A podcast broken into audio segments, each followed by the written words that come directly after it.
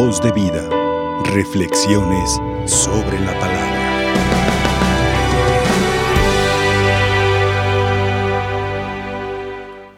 Muy queridos hermanos en Jesucristo, la iglesia venera hoy con alegría a Santa Francisca Romana,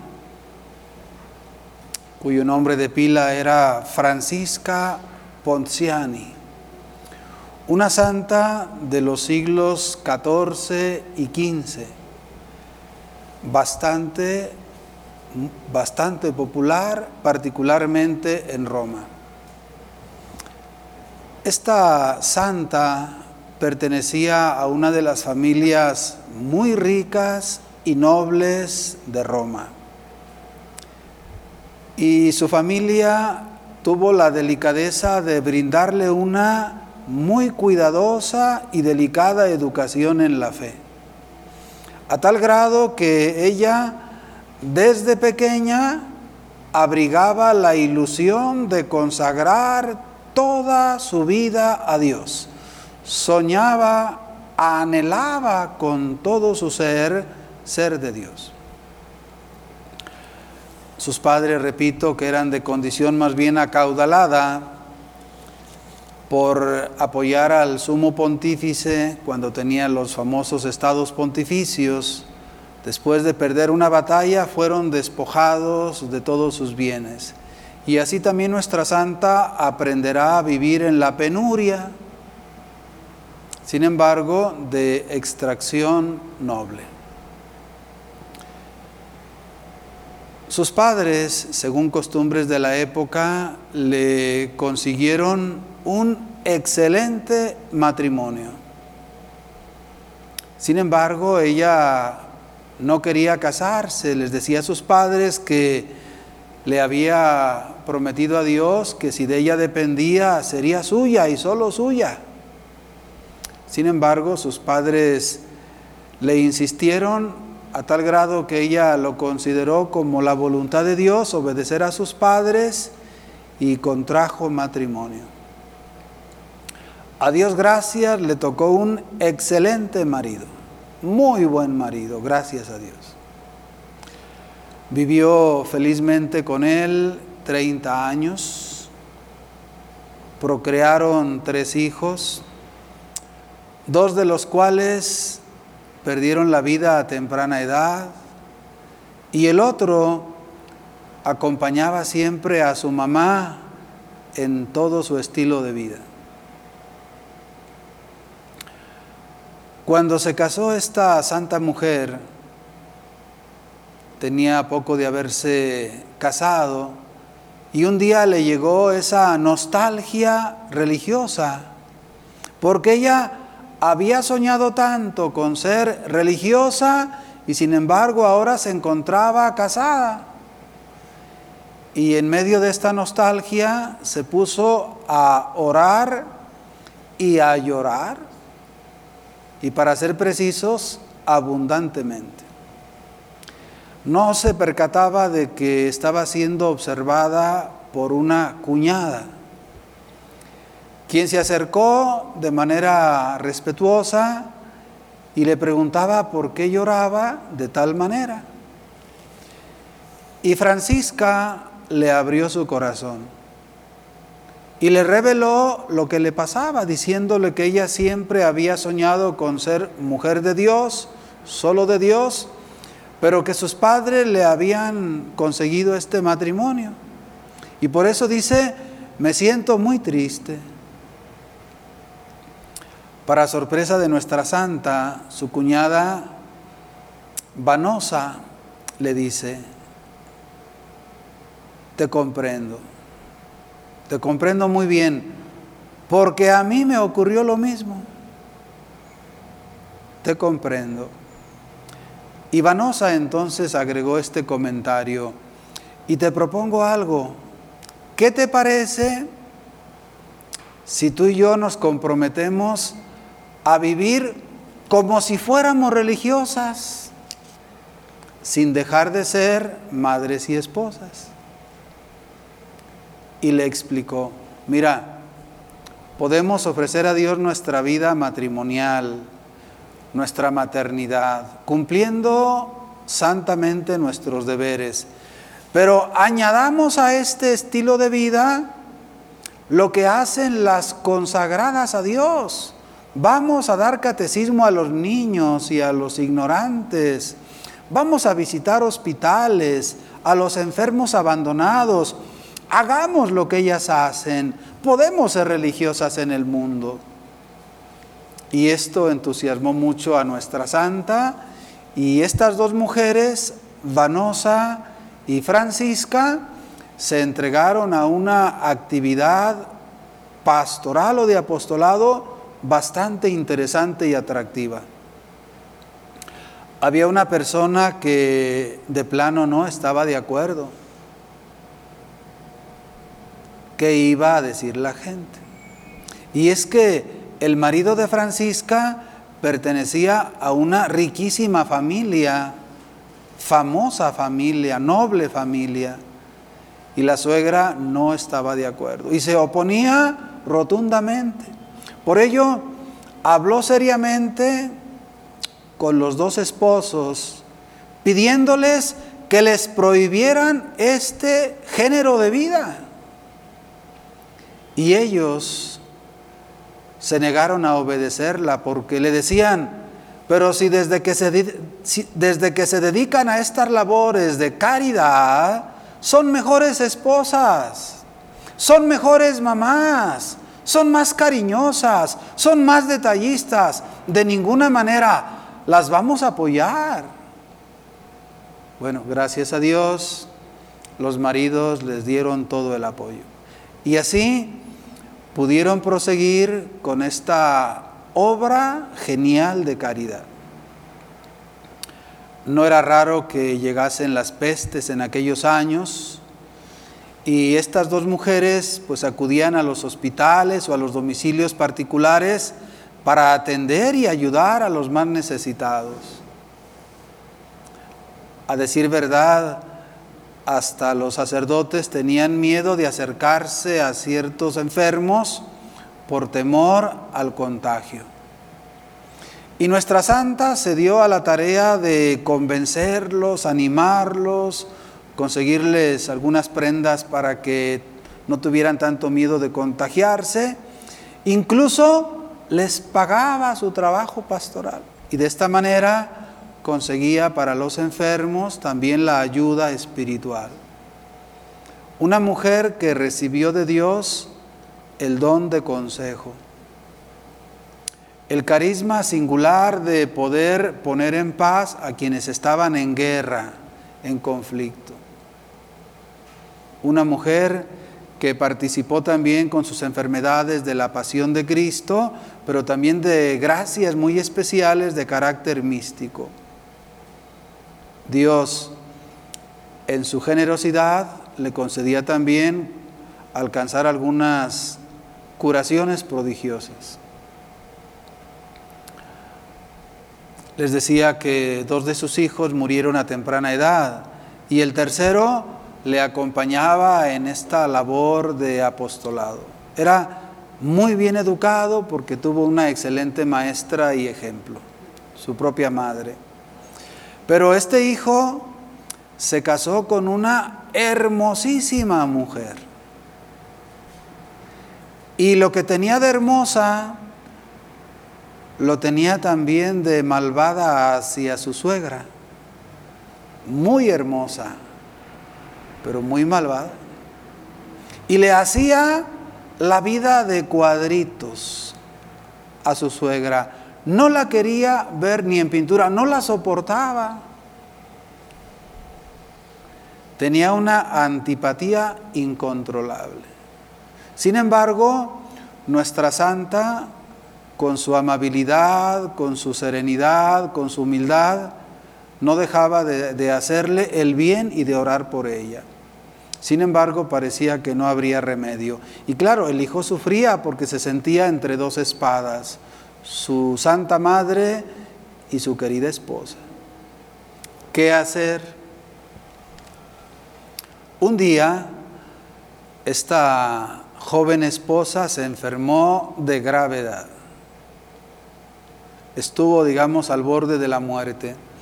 Y quien se consagró a atenderla con caridad especial fue su suegra, a quien ella no toleraba. Y esta experiencia de un amor incondicional hacia ella y demás hizo que se diluyera de ella esa terrible antipatía que sentía.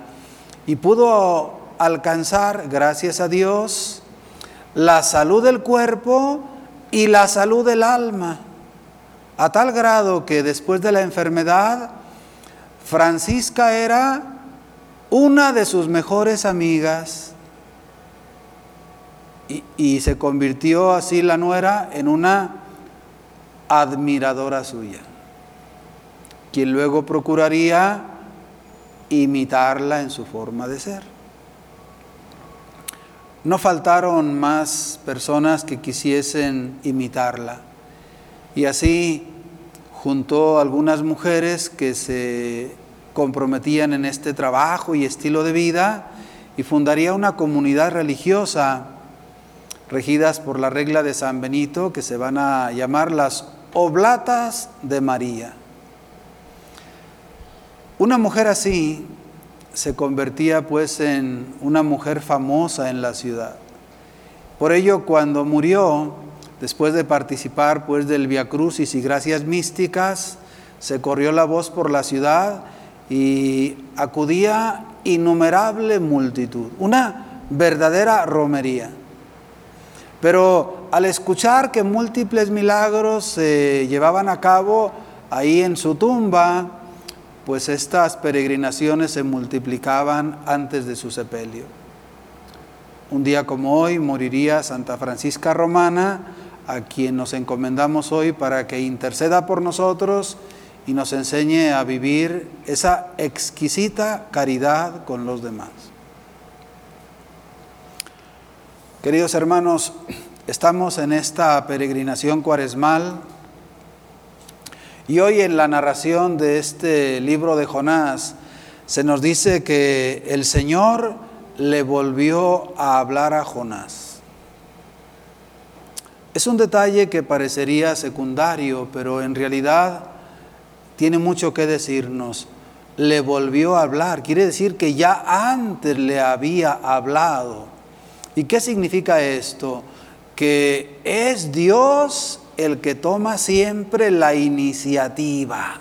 La iniciativa viene de Dios.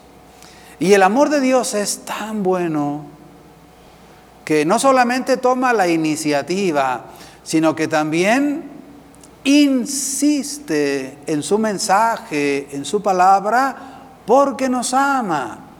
Digámoslo de otra manera, el Señor nos ruega porque es lo que más nos conviene. Así pues, el Señor le volvió a hablar a Jonás y le dijo, levántate, vete a Nínive y anuncia ahí el mensaje que te voy a dar.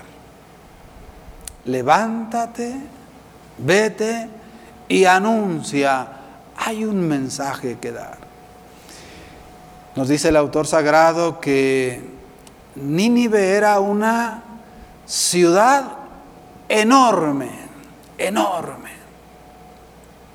Y esta palabra nos permite imaginar la grandeza, la maravilla de aquella ciudad. Una ciudad para su tiempo desarrollada, asombrosa, Incluso cuando Dios le da el mensaje a Jonás, le dice, ve a Nínive, a la gran ciudad, la gran ciudad.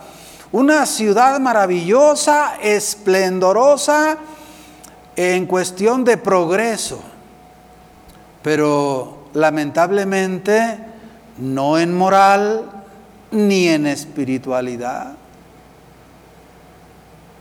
Lamentable encontrar pueblos muy desarrollados, pero alejados de Dios. Personas en la prosperidad económica, pero muy pobres en devoción. Así estaba Nínive. Pues dice el autor sagrado que hacían falta tres días para recorrer la ciudad. Imaginen ustedes caminando tres días por una ciudad, quiere decir que era enorme, enorme. Tres días, lo que dura el misterio pascual. Sin embargo, Jonás va pregonando por las calles el mensaje, pero no dura tres días, lo cual debió haber hecho. Solamente lo hace durante un día. En otras palabras, predica sin ganas. No lo hace de corazón. No le interesa tanto la conversión de los ninivitas. Va a cumplir porque porque Dios lo va empujando. ¿Y qué les dice? Ni siquiera con cariño les habla, más bien es el tono amenazante de quien trae una noticia irrevocable. Sépanlo, dentro de 40 días Nínive será destruida, sépanlo. Sin embargo, aunque no es la mejor forma de llevar el mensaje, de pregonarlo, el pueblo que tiene un noble corazón se queda con la sustancia del mensaje. Hacen a un lado el modo y se quedan con el corazón de las palabras. Y éstas llegan a su corazón. Por eso dice la palabra del Señor que los ninivitas creyeron en Dios. Esto es lo más importante. Los ninivitas creyeron en Dios. La semilla cayó en tierra fértil. Creyeron en Dios. Ordenaron un ayuno. Y tercero, se vistieron de sayal grandes y pequeños. Veamos cómo la conversión abarca a toda la persona, en lo que se ve y en lo que no se ve. La fe no se ve, pero creyeron, ahí está la verdad de la fe, invisible, interior, pero real. Han creído, han creído.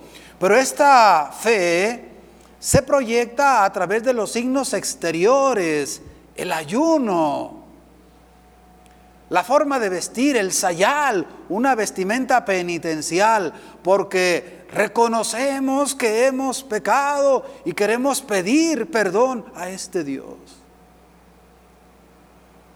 Imaginemos a la ciudad penitencial. Y claro que esto, tarde o temprano, llegaría a oídos de la autoridad. Por eso dice el relator, llegó la noticia al rey de Nínive. ¿Y qué ha pasado? ¿Cómo toma la noticia? ¿Acaso hay que exiliar a este extranjero que viene a traer revuelo a la ciudad? ¿Hay que encarcelarlo porque no pidió permiso? ¿Qué hacemos con él? El rey, al igual que los súbditos, dejó que el Espíritu de Dios tocara su alma, su corazón. Y dice la palabra del Señor, se levantó del trono, se quitó el manto, se vistió de sayal, se sentó sobre cenizas y en su nombre y en nombre de sus ministros mandó proclamar el siguiente decreto. Un rey penitencial, penitente. Dice el decreto que hombres y animales, vacas y ovejas, no prueben bocado la penitencia llegará a todos los seres vivos. Durante estos días no les den de comer a los animalitos. No le pongan agua a las plantitas. Ayunen, absténganse de bocado ustedes mismos. Que todos se vistan de sayal. E, e invoquen con fervor una fe ardiente. Invoquen con fervor a Dios, que cada uno se arrepienta de su mala vida y deje de cometer injusticias. Y uno pregunta, ¿pero para qué? Si la sentencia ya está dictada. Por eso el rey, sabiendo que merecen el castigo, les dice con humildad, quizá Dios, quizá Dios se arrepienta y nos perdone, aplaque el incendio de su ira y así no moriremos. Dios nos conceda gobernantes así. Y dice la palabra del Señor, es el efecto de toda esta actitud. Cuando Dios vio sus obras, parte externa, y cómo se convertían, parte interna, cómo se convertían de su mala vida, cambió de parecer. Y no les mandó el castigo que había determinado imponerles. Vemos cómo es una maravillosa realidad lo que hemos proclamado y cantado hoy en el Salmo responsorial.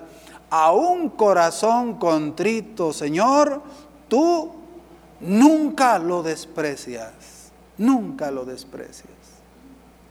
A un corazón contrito, Señor, nunca te le resistes. Hoy a propósito de Jonás, también en el Evangelio escuchamos cómo la multitud se apiña en torno a Jesús. Quieren estar con Él.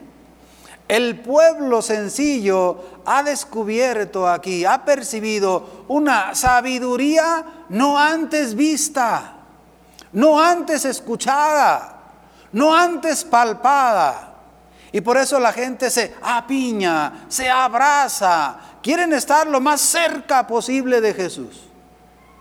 Es la añoranza de un pueblo que quiere plenitud para sus vidas. Y Jesús, sin embargo, con tristeza hablará de los líderes del pueblo de Dios. Dice, la gente de este tiempo es una gente perversa, palabra muy fuerte la perversión. Ya no es solo el mal, es algo mucho peor. Estar atascados voluntariamente en el mal y querer seguir ahí es la perversión. Esta gente pide una señal, pero no se le dará más señal que la de Jonás.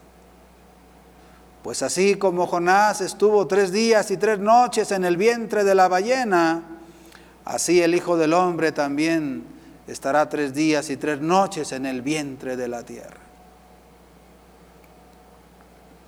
Queridos hermanos, la gente de este tiempo pide una señal. Y es que habían visto tantos milagros ya, habían escuchado tanta sabiduría, y a pesar de ello, piden una señal más. Y ahí la perversión de la fe de quienes están en esa postura. Sin embargo, Jesús les dice, la señal ya la tienen. Miren al pasado. Jonás es una señal. Pero bueno, a decir verdad, yo no soy una señal. Yo soy la señal. Yo soy la señal. Señales como Jonás podrán tener muchas y válidas, pero como, como yo, ninguna. Y por eso precisa el Señor, cuando sean juzgados los hombres de este tiempo, los hombres de Nínive se levantarán contra ellos para condenarla. Porque ellos se convirtieron con la predicación de Jonás. Y aquí hay uno más grande que Jonás. Cuando sean juzgados los hombres de este tiempo, la reina del sur se levantará contra esta generación y la condenará. Porque ella viajó mucho para escuchar la sabiduría de Salomón. Y aquí hay uno que es más sabio que Salomón. Por eso, esta generación será condenada. líbrenos Dios de caer en la perversión. Líbrenos Dios del pecado en el que ya hemos caído. Culminemos con el Salmo responsorial. Inicia el autor sagrado con esta expresión. Es una especie de fotografía o radiografía del misterio de Dios. Por tu inmensa compasión y misericordia, es decir, Dios es muy grande en compasión y en misericordia. Pues apelando a esa compasión divina, inmensa, y a esa misericordia, quiero pedirte cinco cosas. Le dice el autor sagrado. Primero, apiádate de mí, Señor. Apiádate de mí. Ten piedad de mí. Segundo, olvida mis ofensas. Bórralas de tu mente. Olvida mis ofensas. Tercero, lávame bien de todos mis delitos. Lávame bien de todos mis delitos. Cuarto, purifícame de mis pecados, purifícame de mis pecados. Y quinto, crea en mí, Señor, un corazón puro y un espíritu nuevo para cumplir tus mandamientos. Y concluye con esta expresión, no me arroje, Señor, lejos de ti. Esa es la condición del diablo. La palabra diablo quiere decir el que ha sido arrojado de la presencia de Dios. Y por eso le decimos, Señor, no nos mandes al diablo. Lo merecemos por nuestros pecados, pero estamos arrepentidos y un corazón contrito es tu debilidad. Por eso le dice, no me arrojes lejos de ti, ni retires de mí tu Santo Espíritu. Hazlo por tu amor, por tu compasión y por tu misericordia. No lo merecemos, pero nos surge porque lo necesitamos. Que Dios tenga piedad de nosotros y que nos ayude a vivir como Él lo espera esta cuaresma. Que así sea. Voz de vida. Reflexiones sobre la palabra.